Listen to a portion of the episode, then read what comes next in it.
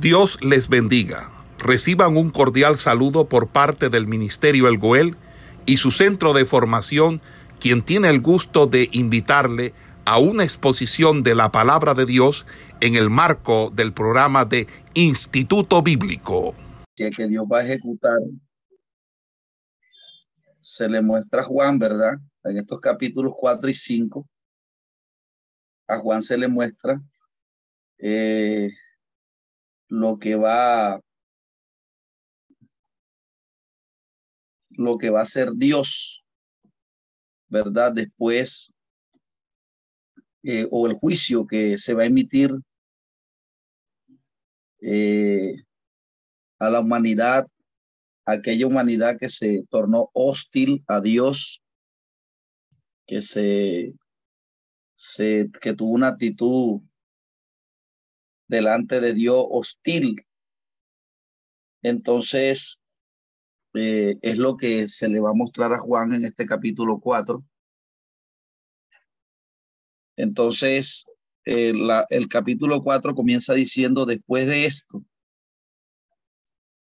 he aquí una puerta abierta en el cielo y la primera voz que oí como de trompeta hablando conmigo, dijo, sube acá y te mostraré las cosas que sucederán después de esta. Es decir, lo que va a suceder después de lo que se le dijo anteriormente. Por eso el llamado al arrepentimiento que se le hace a cada una de las iglesias, porque a Juan se le va a mostrar que lo único que puede evitar eh, eh, sobre un ser humano en particular o a la iglesia, el arrepentimiento juega un papel importante, por eso en cada mensaje se le decía a Israel, se le decía a la iglesia que se arrepintiera de su pecado, porque el arrepentimiento es lo que logra evitar el juicio que Dios dictamina, ¿verdad? O cada sentencia. Por ejemplo, se ha dicho que, que un Dios de amor no este, es un Dios de ira o un Dios que va a condenar y ejecutar. Pero la gente a veces confunde, ¿verdad? Lo que es la justicia con el amor. Entonces nosotros como cristianos evangélicos debemos hacer diferencia hablando del carácter de Dios, que es una de las cosas que cuestionan los ateos en este momento, que el Dios de amor eh, salen a resaltar expresiones como de ira. Eh, por ejemplo, los testigos de Jehová dicen que un Dios de amor no puede condenar a las personas porque Él es un Dios de amor. Algunos hermanos les escucho decir que Dios es un Dios de amor, pero también es juego consumidor pero no sé qué connotación le dan los hermanos cuando hacen referencia a que Dios es un Dios de que Dios es Dios de amor, pero juego consumidor. Entonces, pero básicamente lo que trata de enseñar la escritura cuando habla de que Dios es un Dios de amor, pero también de juego consumidor, y cuando habla de la ira de Dios, son expresiones que hablan del justo juicio de Dios.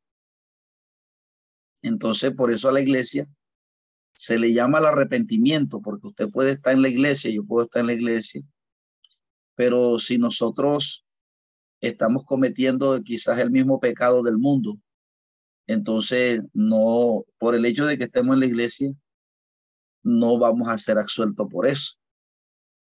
Porque si la iglesia tiene la misma conducta del mundo, sino que acá en la iglesia se practica por debajo y a la luz pública presumimos que somos santos, pero por debajo, allá donde nadie nos ve, hacemos lo mismo que hace el mundo. Entonces, eh,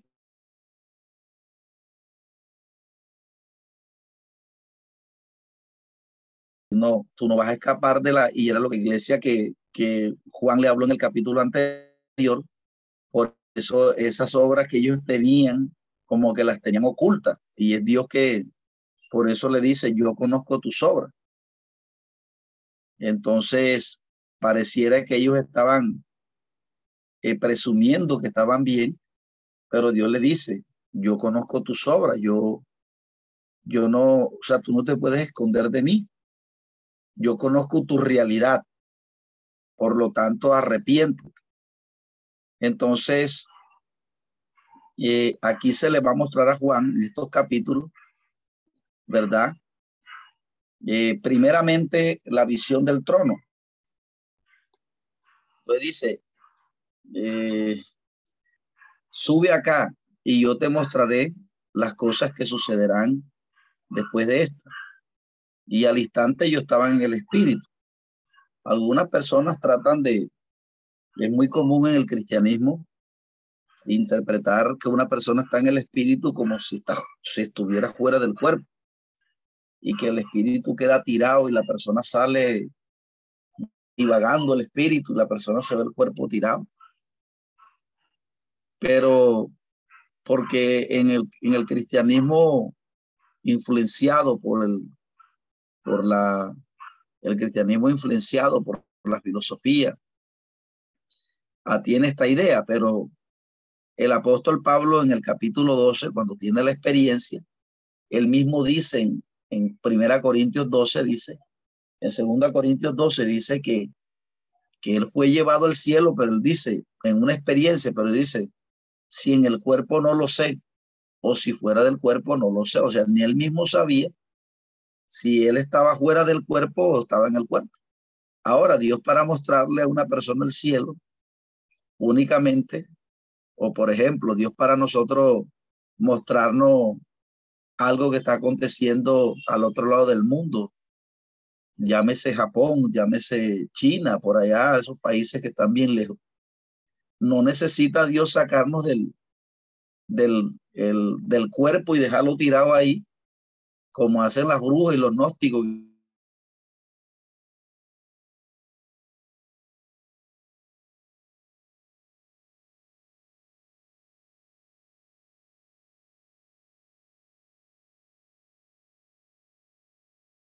No lo limitan. Simplemente es como llevar a la persona, ¿verdad? Que lo que hace Dios es como llevar a la persona eh, y llevarlo a esa instancia que tiene él, ¿verdad?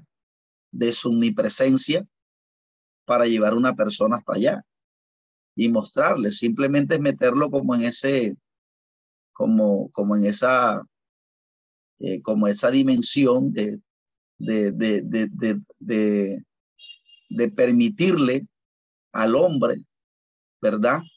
Que vea como Dios ve. Entonces, por eso él dice, yo estaba en el espíritu.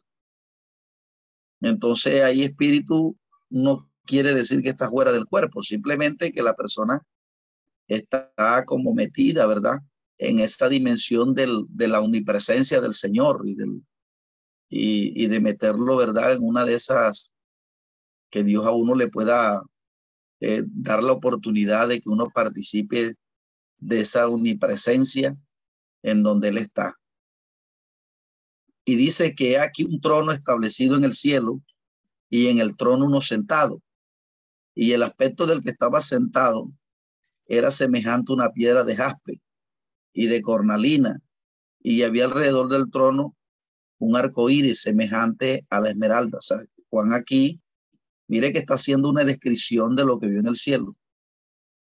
Entonces dice, y al instante yo estaba en el espíritu y aquí un trono establecido en el cielo y uno en el trono sentado. O sea, Juan, eh, Dios le permite mirar en el cielo, ¿verdad?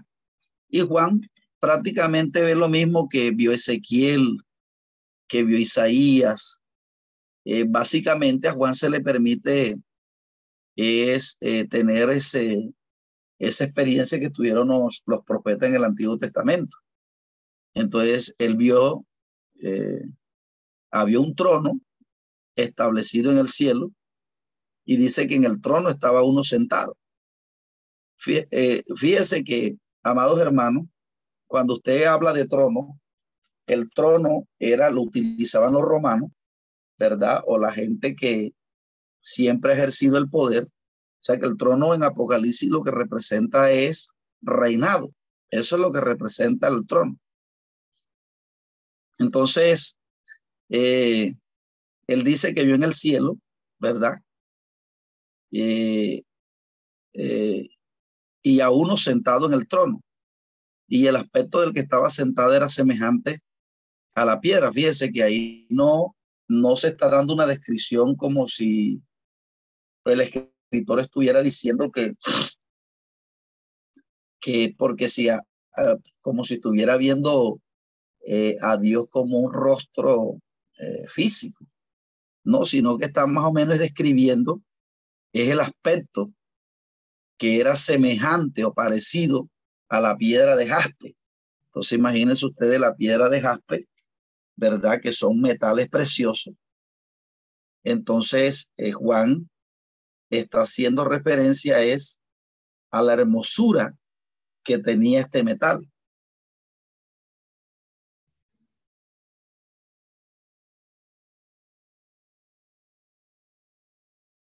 Entonces imagínense que la, el jaspe eh, era una piedra que, eh, generalmente eh, formaba de forma vetas de diversos colores. Entonces, un, un metal bastante hermoso. Entonces, aquí el escritor lo que está describiendo la hermosura, ¿verdad? Del que estaba sentado en el trono y también hace referencia a la cornalina. Todas estas son eh, eh, metales eh, bastante hermosos. Entonces dice que, que y había alrededor del trono un arco iris semejante a un con aspecto de esmeralda. Entonces él está describiendo aquí al que está sentado en el trono. Esto obviamente eh, hace referencia a Jesucristo, porque recuerde que ya Juan había visto a Jesús morir en una cruz como un villano, morir en una cruz como alguien sin trascendencia, morir en una cruz como, como un pobre, como una persona que en la vida no tuvo nada, que el, mundo no fue digno de él. No fue digno de él significa que el mundo no le dio valor. Es como usted y yo hoy. Nosotros hoy tenemos un gran valor porque la Biblia dice que, que nosotros habiendo oído la palabra de verdad, el evangelio de nuestra salvación, dice Efesios 1.13, y habiendo creído en él, fuimos sellados con el Espíritu Santo de la promesa. Fíjese que, amado hermano, que el valor que usted y yo tenemos es un aspecto espiritual. Pero entonces, ¿qué pasa? Que el mundo a nosotros no nos da ese valor, porque para que usted tuviera aceptación del mundo, usted tuviera que tener es un carro carísimo, una casa de cuatro pisos para que el mundo le pueda dar valor. Pero la Biblia dice, es clara cuando dice, no buscando las cosas que se ven, porque las que se ven son temporales. O sea, el hombre sin Dios está detrás de lo que se ve pero Dios ha hecho, nos, nos ha dado a nosotros un tesoro porque nos ha a nosotros dotado de, de, de darnos su Espíritu Santo. Entonces algunos creyentes a veces se creen poca cosa porque de pronto no tienen lo que el mundo tiene, ¿verdad? Entonces, de hecho, a la mayoría de los cristianos que han apostatado de la fe, eh, apostataron precisamente por eso, porque ellos, eh, Satanás les engañó diciendo de que si Jesucristo era rey, entonces ellos también debían de ser reyes, porque los reyes viven cómodamente y viven en palacio. Entonces, por eso, los predicadores de hoy, entonces ellos para poder construir ese palacio y ese monumento han tenido que cambiar el evangelio y apostatarlo para tener así grandes cantidades de gente en sus templos para que la gente así le lleve dinero y ellos poder, pero muy detrás de ellos lo que hay es un, un orgullo en ellos, porque recuerde que Colosenses 3.5 dice que hace morir lo terrenal en vosotros, fornicación, pasiones desordenadas y avaricia, que es idolatría. Es decir, la, las ansias de tener dinero, eso es idolatría. Entonces, mis amados hermanos, Jesús, mientras estuvo en la tierra, el mundo no le dio valor porque Jesús no tenía la posición que tenía Herodes, que tenía Caifás, que tenía Nas, o el dinero que poseía eh, cualquier judío. Jesús no, Jesús contrastó mucho con, con la vanagloria de la vida, como lo va a expresar el mismo apóstol Juan. No améis el mundo ni las cosas que están en el mundo, porque todo lo que hay en el mundo, el deseo de los ojos y la vanagloria de la vida, no provienen del Padre, sino del mundo. Y el mundo pasa y sus deseos. Entonces Jesús no buscó eso mientras estuvo en tierra, buscó lo espiritual, de que las almas pudieran eh, eh, apropiarse de las bendiciones espirituales que Jesús da. ¿Y cuál es el beneficio espiritual que Jesús da, amados hermanos? Su Espíritu Santo. La Biblia dice que de tal manera amó Dios al mundo que dio a su Hijo unigénito para que todo aquel que en él cree, o sea, que el regalo que Dios dio a los hombres es algo espiritual. Y entonces todo aquel que recibe Jesús dice que también se le da el Espíritu Santo. Entonces, eso lo tiene usted y lo tengo yo. Entonces, el mundo no lo tiene, pero entonces hay cristianos que como no tienen lo que tiene el mundo, entonces se sienten como mal, entonces se sienten como fracasados. Pero resulta que la reina esa murió ayer y ella ha podido tener todo lo que lo que lo que quiera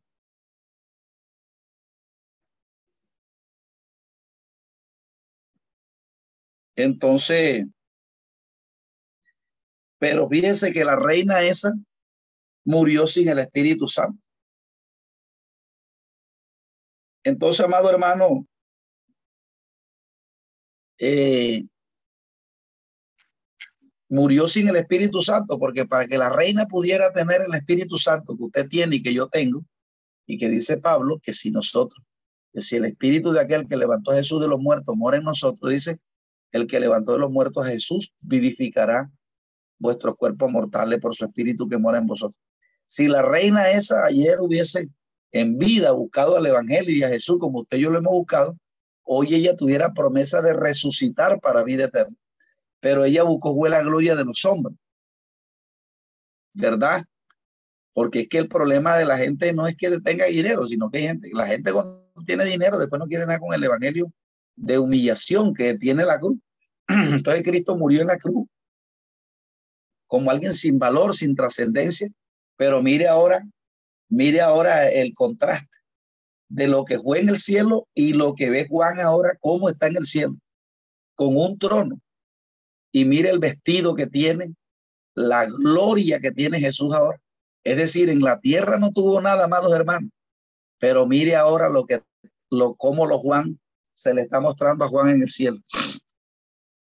Y dice, y alrededor del trono había 24 tronos y vi sentado en los tronos a 24 ancianos vestidos de ropas blancas con coronas de oro en sus cabezas.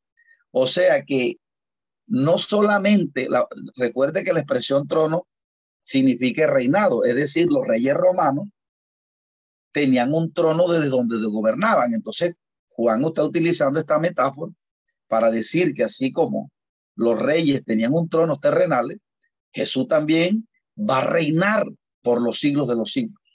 Por eso de Apocalipsis, eh, Daniel capítulo 7, eh, después que ve las cuatro eh, bestias, dice que el reino, después de, las cuatro bestias, el reino se les fue entregado a los santos.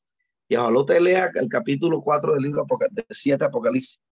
Después de las cuatro bestias, él dice que después de esto se le dio el gobierno a los santos, porque las cuatro bestias, las cuatro, perdón, bestias representan el gobierno humano. Y después del gobierno humano va a reinar Jesús. Por eso la Biblia dice, arrepentido y convertido, porque el reino de los cielos ha acercado. Entonces, quien va a reinar en la tierra ya no es la gente. Puede que Putin tenga el imperio o los chinos o el que sea, pero aquí no van a reinar ellos, va a reinar usted y yo con Cristo. Entonces uno debe estar dejado por ahí y que si uno no tiene dinero, que porque El cristiano, uno depende de Dios, no depende del Señor. Entonces, fíjese que, que los 24 tronos y él vio los, eh, esos 24 ancianos representan la totalidad de la iglesia, ¿verdad? Vestido con ropas blancas. Obviamente, algunos han dicho que esto hace referencia a las doce tribus de Israel y a los doce apóstoles del Nuevo Testamento, pero ellos lo que hacen es como especie, y aunque sí, eh, hace referencia, pero también hace, ellos son como especie de, de, de una representación de todos los hombres que han vivido por fe, tanto del Antiguo como en el Nuevo Testamento. O sea, que tengan unas coronas en la cabeza, amados hermanos. En la corona, ¿a quién se le colocaba corona? Fíjense que a Jesús le colocaron una corona de espino, de espina en un tono de burla, porque Jesús decía que él era el rey de los judíos, que él era el que iba a reinar. Entonces él le dijo a Pilato, Pilato le dijo, ¿eres tú el rey de los judíos? Entonces Jesús le dijo, ¿lo dices por ti o te lo han dicho otros de mí? Yo para esto he nacido y para esto he venido al mundo. O sea, Cristo le está diciendo a Pilato, tu reino es hasta que te mueras, pero mi reino trasciende más allá de la muerte. O sea, ni la muerte, pues porque todo rey que se montaba en Roma, le cuando moría, le sucedía a otro. Lo mismo los sacerdotes en, en Israel. Por eso el libro de los Hebreos dice que, lo, eh, que a los sumos sacerdotes, este, eh, su sacerdocio acababa con la muerte. Y entonces tenía que suceder lo otro. Pero, pero a Cristo, eh, él como rey y sacerdote, él cumple, ¿verdad? los, los, cumple esto a cabalidad porque la muerte no lo pudo, no lo pudo retener. Por eso la gran victoria que nosotros tenemos es que Cristo haya vencido a la muerte, porque todo reino acaba con la muerte. David era un reino exitoso, pero acabó con la muerte. Pero Cristo como rey, nunca nadie lo puede bajar del trono. Y, y, y no solamente va a reinar él, sino nosotros con él. Un reino que nunca acabará. Entonces, aquí se le está mostrando a Juan Mire que acá, por eso él le decía acá a la iglesia, se puede celoso y arrepiente, porque mira de lo que te puedes perder, de lo que el plan que Dios tiene para con la iglesia. Pero entonces dice, y del trono salían relámpago.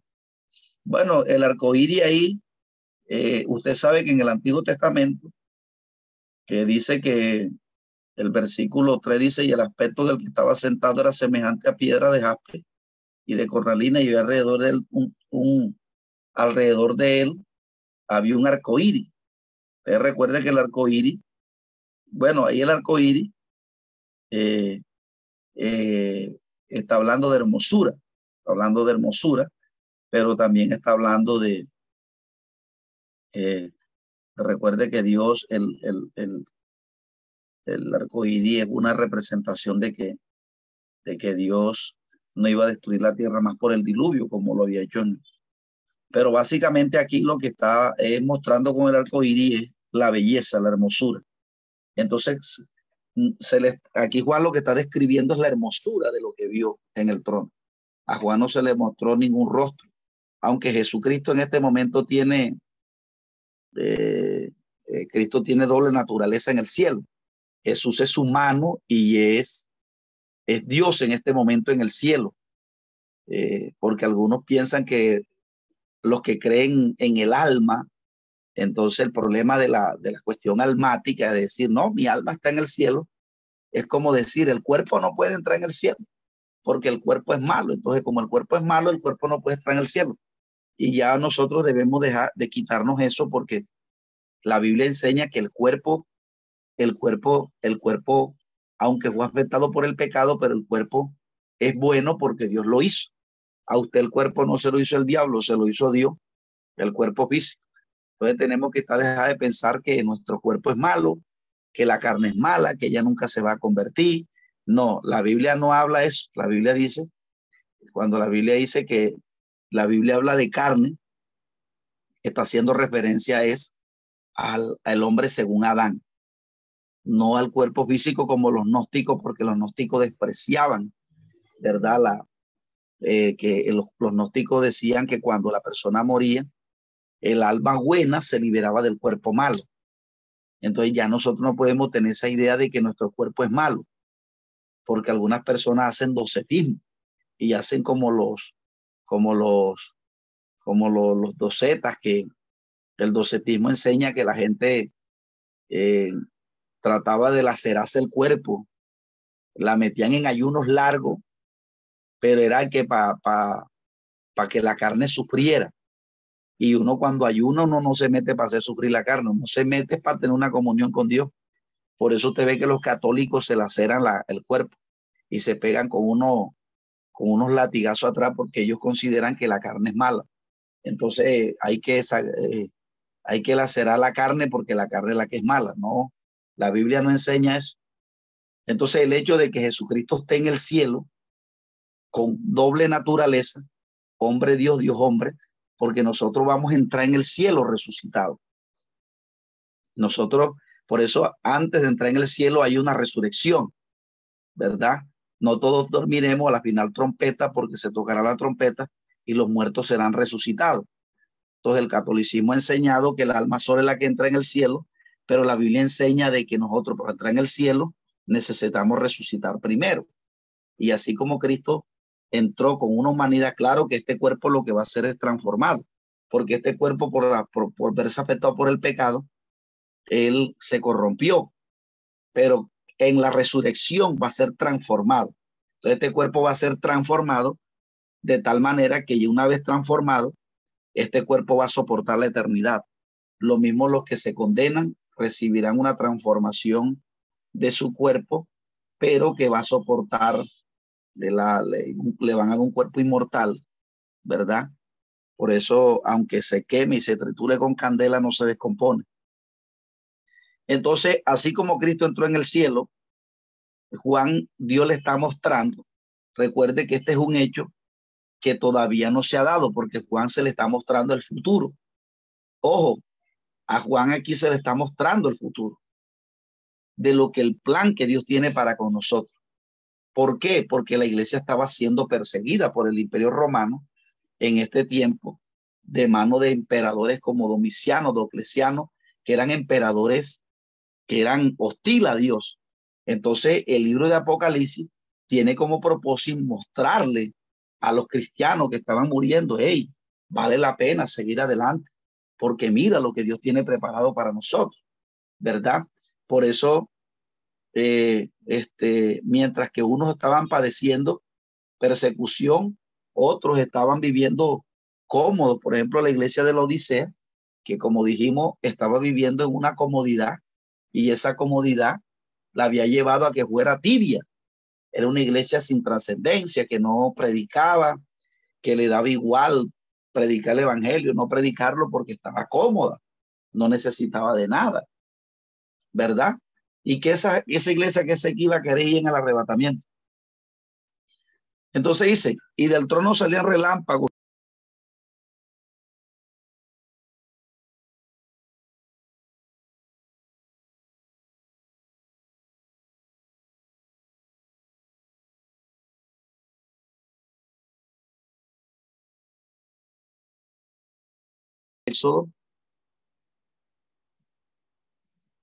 Esto ya había sido anunciado en Éxodo cuando, cuando eh, Dios se le revela al pueblo en el monte Sinaí, que dice que, que eh, el pueblo escuchó relámpagos y truenos. O sea, es característico de Dios, ¿verdad? Eh, que cuando han tenido experiencia con el Señor, este, Dios se manifieste de esta manera. Entonces, eso manifiesta el, el poderío de Dios. Y entonces dice, y delante del trono ardían siete lámparas de fuego, los cuales son los siete espíritus de Dios. Bueno, las siete lámparas de fuego hace referencia al Espíritu Santo, los siete, los, las, los cuales son los siete espíritus de Dios. El, recuerde que el número siete en la Biblia es plenitud, es lo completo. Es decir, que eh, los siete espíritus de Dios está hablando de, la, de, la, de, la, de la completud del Señor. Y dice, y delante del trono había como un mar de vidrio. Fíjese que él utiliza, eh, aquí cuando usted está leyendo, usted tiene que analizar el, el, el, el símil que se utiliza, porque él está describiendo. Y delante del trono había como un mar de vidrio. O sea, está diciendo cómo, no que era un mar de vidrio, sino que está diciendo, o sea, él, él, él, él buscó, Juan como que se imaginó, imagínese usted un mar de vidrio, lo que la belleza que puede ser un mar de vidrio. Entonces dice, como un mar de vidrio, o sea, era tan hermoso lo que estaba viendo que no encontraba cosas reales aquí en la tierra para comparar lo hermoso que él estaba viendo. Entonces, por él dice, eso era como un mar de vidrio, de cristal, semejante al cristal. Y junto al trono y alrededor del trono, cuatro seres vivientes llenos de ojos delante y por detrás. Entonces, eh, entonces aquí se les muestran los seres vivientes. Eh, los seres vivientes que estén llenos de ojos por delante y por detrás, está hablando de la, de la, eh, está hablando de la, de la, de la de, la, de la unisapiencia del Señor. O sea, y dice, y alrededor del trono cuatro seres vivientes, llenos de ojos delante y de ojos por detrás. Entonces aquí se comienzan a describir los seres vivientes, que obviamente se conectan con Apocalipsis, con Ezequiel 1. Fíjese que ya estos seres, estos seres los había visto Ezequiel. Entonces, eh, los el primer ser viviente semejante a un león, el segundo era semejante a un becerro, el tercero tenía rostro como de hombre y el cuarto era semejante como un águila. Y los cuatro seres vivientes tenían cada uno seis alas y alrededor y por dentro estaban llenos de ojos y no cesaban día y noche de decir santo, santo al Señor Todopoderoso. Mire que están estos seres vivientes eh, eh, eh, se puede comprender o tener más o menos una idea de que está eh, la expresión que estaban llenos de ojos por dentro y por fuera. Dice, y los cuatro seres vivientes tenían cada uno seis alas y alrededor y por dentro y, por dentro estaban llenos de ojos y no cesaban, o sea que estos seres vivientes estaban adorando al Señor y dice que estaban llenos de ojos, puede decir, usted sabe que el ojo representa la visión entonces, eh, esto podría hacer referencia al, a que cuando alguien está cerca de Dios, ¿verdad? Entonces la persona eh, puede, eh, por así decirlo, mirar como Dios mira. pero también hace referencia, la expresión de por, del, por dentro y por fuera, a que la adoración que nosotros hacemos delante del Señor tiene que ser una adoración como lo expresa Pablo en Romano, que el culto debe ser un culto racional.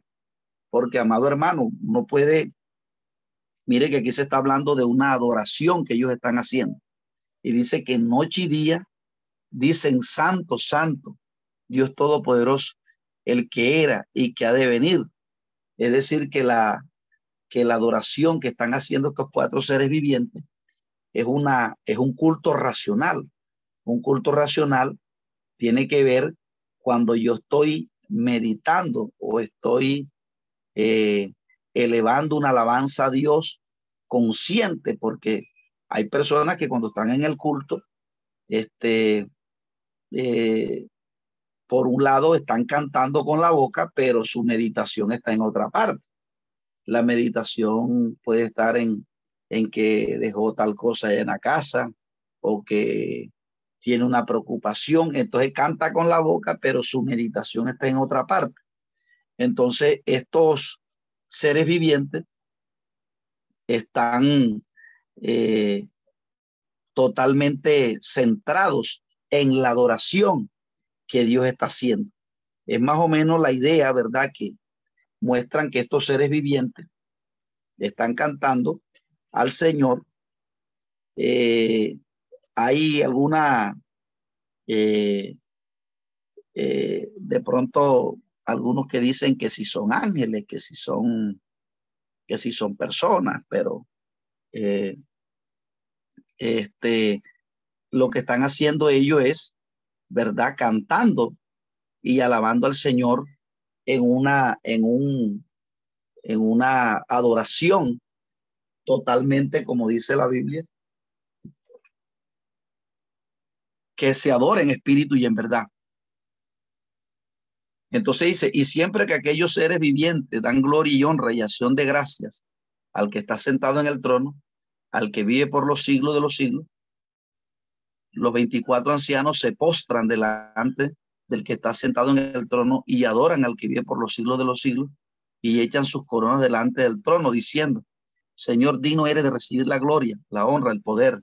Entonces fíjense todo lo que están, el culto que se le está rindiendo a Jesús, porque aquí eh, se está mostrando a Dios de otra óptica.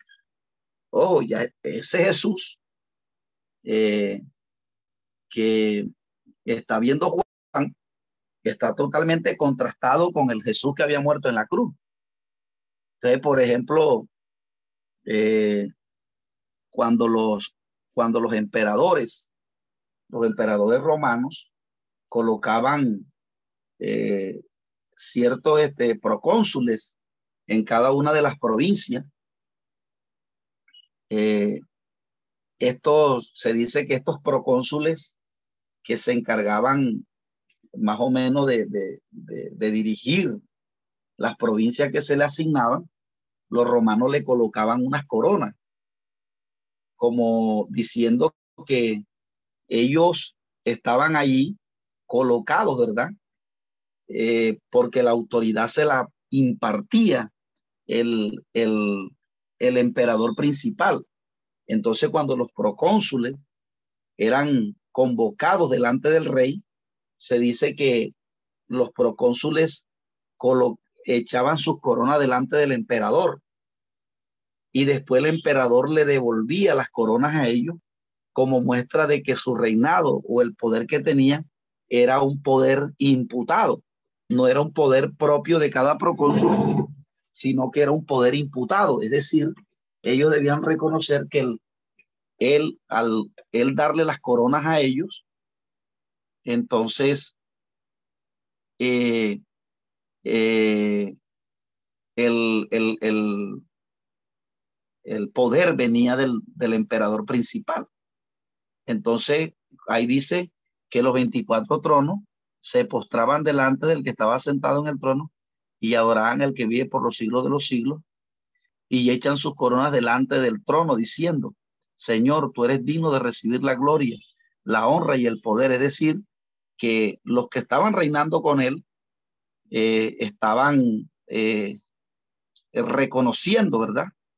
Que el que, el que, que el reino que ellos tenían o la dignidad que Dios les había colocado era, un, era una dignidad este, imputada. Por lo tanto, cada persona que Dios le da la capacidad de reinar con él, tiene que tener una actitud delante de Dios eh, eh, de adoración, de humillación, porque usted dirá, bueno, eh, este, hay quien no se va a humillar delante del Señor, pero recuerde que Satanás, una criatura, y Satanás no, no, no tuvo esa actitud delante de Dios, por eso fue echado de allá.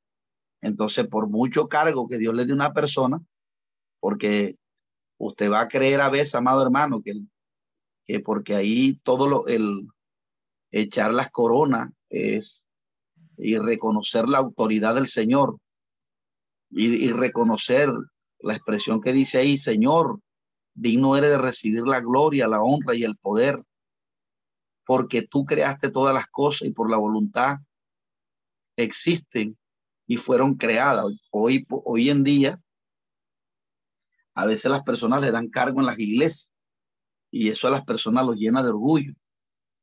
Entonces aquí Juan se le está mostrando que eh, así como en, la, eh, como en el trono estos hombres tienen esa actitud de humillación delante del Señor.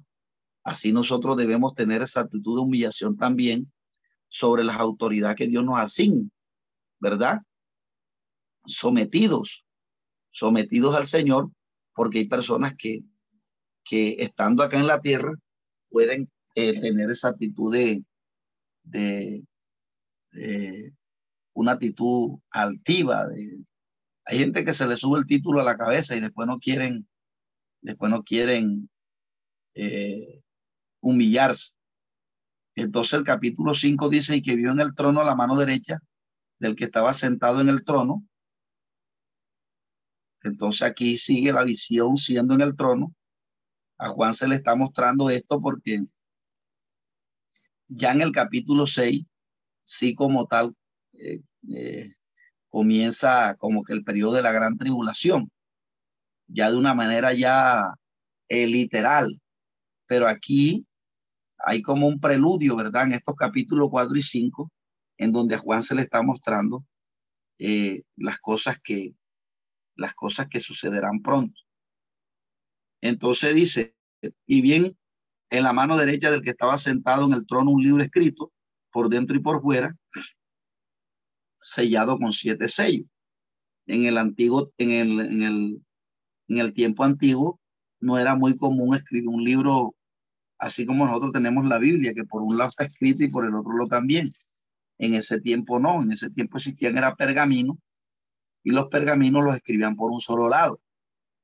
Entonces, el hecho de que estuviera escrito por ambos lados, eso le llama la atención a Juan, que ese libro estuviera escrito por ambos lados. Entonces, y vi en la mano derecha del que estaba sentado en el trono un libro escrito por dentro y por fuera, sellado con siete sellos. Y vi un ángel fuerte que pregonaba gran voz, ¿quién es digno de abrir el libro y desatar los sellos? Y ninguno en el cielo, ni en la tierra, ni abajo de la tierra podría abrir el libro ni aún mirarlo. Entonces dice que Juan lloraba mucho porque no se sabía, porque no, porque, y yo lloraba mucho porque no sabía, no se había hallado a ninguno digno eh, de abrir el libro, ni de leerlo, ni de mirarlo. Entonces aquí eh, se coloca la atención, ¿verdad? En que Juan, en que Juan lloraba porque nadie se podía, nadie era digno de abrir ese libro. Y ha sido de pronto una complejidad entender por qué Juan lloraba. Entonces, aquí hay un escrito que se los quiero leer con respecto a eso que dice. Juan derramó copiosas lágrimas por el profundo dolor que sintió ante el rollo sellado que contenía la clave de la redención del pueblo de Dios. Si el rollo seguía sellado, no se ejecutaría el plan de salvación de Dios y la raza humana quedaría para siempre condenada. Entonces, eh, eh, entonces, algunos dicen, consideran que Juan, esta fue la razón por la que él eh, lloraba mucho, porque si el rollo seguía sellado, entonces no se ejecutaría el plan de Dios, el plan de salvación, y la raza humana quedaría para siempre condenada. Pero fíjense que estos sellos van a desatar unos juicios. Entonces a Jesús, si el sello no, nadie lo podía abrir, entonces el hombre quedaría supeditado al pecado y condenado. Pero si alguien desataba ese sello, entonces sí habría eh, o comenzaría el plan de salvación. Y es que, amado hermano, este, eh, cuando Jesús eh, desata los sellos, ¿verdad? Ahí lo que comienza a ejecutarse es eh, comienzan a, que lo describe el capítulo 6, cada sello es un juicio que viene sobre la humanidad. Es un juicio que viene sobre aquellos que, que se volvieron contra Dios. se volvieron hostiles a Dios.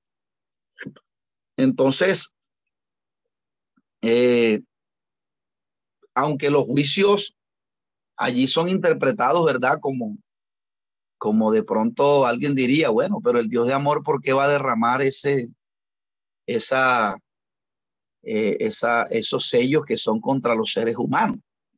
Pero fíjese, amado hermano, si, porque ya Dios dio un tiempo para que los hombres busquen a Dios, pero ese tiempo acabará y todos aquellos que no eh, hayan se afianzado, no se hayan afianzado del Señor, porque mire, cuando usted y yo nos afianzamos de, a Cristo y creemos en Cristo y nos apropiamos de las promesas del Señor, eh, nosotros, a Cristo, en Cristo nosotros nos quita el pecado. Pero si alguien no se afianza y no cree en Cristo, entonces la persona continuará con el pecado. Entonces, hasta que las personas no, eh, hasta que las personas no se apropien, ¿verdad? De Cristo, el pecado no será quitado. Entonces, ya va a llegar un momento, porque el periodo de la gracia va a tener una conclusión. Entonces, quienes se apropiaron de la gracia y recibieron al Espíritu Santo que Dios da, que otorga, entonces esas personas recibirán bendiciones, recibirán la capacidad de reinar con Él. Pero las que no, o, o, las que recibieron al Señor, eh, se les da la promesa de la redención. Fíjese que Romano 8:23 dice que la tierra gime con dolores de parto. Y dice, y nosotros gemimos entre nosotros mismos, esperando la adopción y redención de nuestro cuerpo. Entonces, nosotros vamos a ser transformados y, Dios nos va a dar un cuerpo semejante al que tiene Él, un cuerpo que soporte la eternidad. Entonces, mientras que unos reciben unas bendiciones, otros van a recibir es la ira de Dios y, entonces eh, Dios tiene la autoridad para poder juzgar al hombre. Él es el único digno, ¿verdad? Porque nadie podía condenar al otro porque puesto el mundo pecaba. Entonces nadie tenía la autoridad de, de tener un juicio, ¿verdad? De, por ejemplo, ni David con toda su fama, siendo un hombre más, más santo, él terminó siendo dominado por el pecado. Entonces, eh, eh, David no le podía eh, dar una sentencia a los demás o demandarlos a muerte, porque es que nosotros como cristianos, en el momento nosotros no podemos dictaminarle muerte a otro. ¿Por qué? Porque Dios dice, compárate a ti mismo, colócate que tú en otro tiempo, eh, este, este, tú más bien debes ser un predicador de la gracia, es decir, lo que dijo, lo, lo que hicieron con la mujer adúltera, ¿verdad? Que la mujer adúltera la gente quería que muriera, que la matara.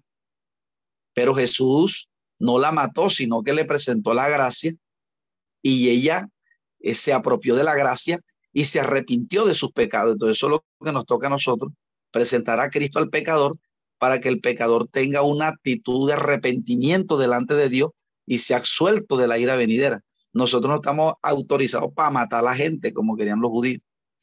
Entonces, pero ya aquí sí se está dictaminando un juicio donde si un personaje va a dictaminar una sentencia sobre otros seres humanos y Jesucristo sí lo puede hacer porque él puede salvar a los que se los que se apropiaron de él, que es un acto de juicio, es un acto de justicia, y puede condenar a los que no se apropiaron, y también es un acto de justicia.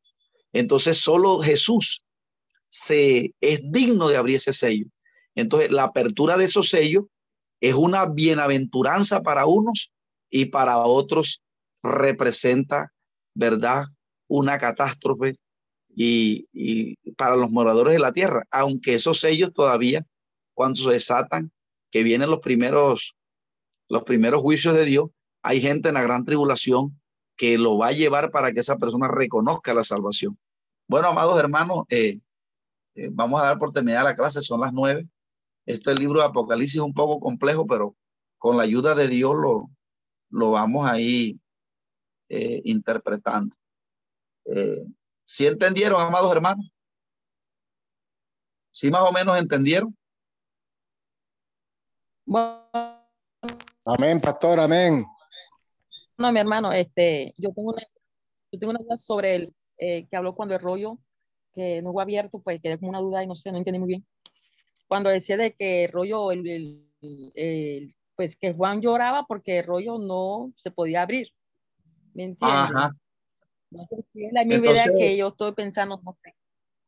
O sea, dice, yo le leí lo que eh, un, un, un erudito piensa de eso. Dice, Juan derramó copiosas lágrimas por el profundo dolor que sintió ante el rollo sellado que contenía la clave de la redención del pueblo de Dios. O sea que el rollo como que contenía la clave de la redención del pueblo de Dios. Recuerde, cuando la Biblia habla de redención, está hablando de cuando uno pasa de vivir una temporalidad a una eternidad. Usted y yo en este momento estamos viviendo una temporalidad. ¿Por qué? ¿Por qué temporal? Porque morimos a los 100 años, porque nuestro cuerpo se enferma, porque somos corruptibles todavía. Entonces, aquí dice que Juan derramaba copiosas lágrimas por el profundo dolor que sintió ante el rollo sellado que contenía la clave de la redención del pueblo de Dios. Si el rollo seguía sellado, no se ejecutaría el plan de salvación de Dios y la raza humana quedaría para siempre condenada. Entonces, el, lo que está emitiendo, lo que está dando la idea aquí es que si alguien este, eh, abría los sellos, entonces allí se estaba, este, eh, como lo dice aquí, se estaba, eh, este, se estaba iniciando, ¿verdad? Que nosotros pudiéramos tener ese privilegio de redención, porque es que cuando la Biblia habla de redención, habla de unos seres humanos que ya no van a ser afectados por, el, por, el, por la muerte, no van a ser afectados por la enfermedad, no van a ser afectados eh, porque vamos a tener un cuerpo semejante al que tiene Cristo. Entonces, los, si, si los sellos no eran desatados, entonces el hombre iba a seguir sujeto a la instancia que estamos ahora, que morimos, que no podemos vencer el pecado, pero si los sellos eran abiertos, entonces, bueno, para uno se desataba una ira, pero para otros es, le, era un beneficio. Bueno, hermano, entonces eso lo, lo, lo, lo charlaremos la próxima. Si no entendió, este, vamos a darle paso al siguiente profesor. Dios me le bendiga, mis amados hermanos, Dios me les guarde.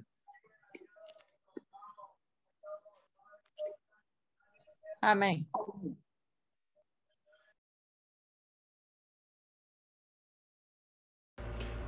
Esperamos que este estudio haya sido de bendición para su vida y ministerio. A Dios sea la gloria. Este es el Ministerio El Goel, vidas transformadas para cumplir el propósito de Dios.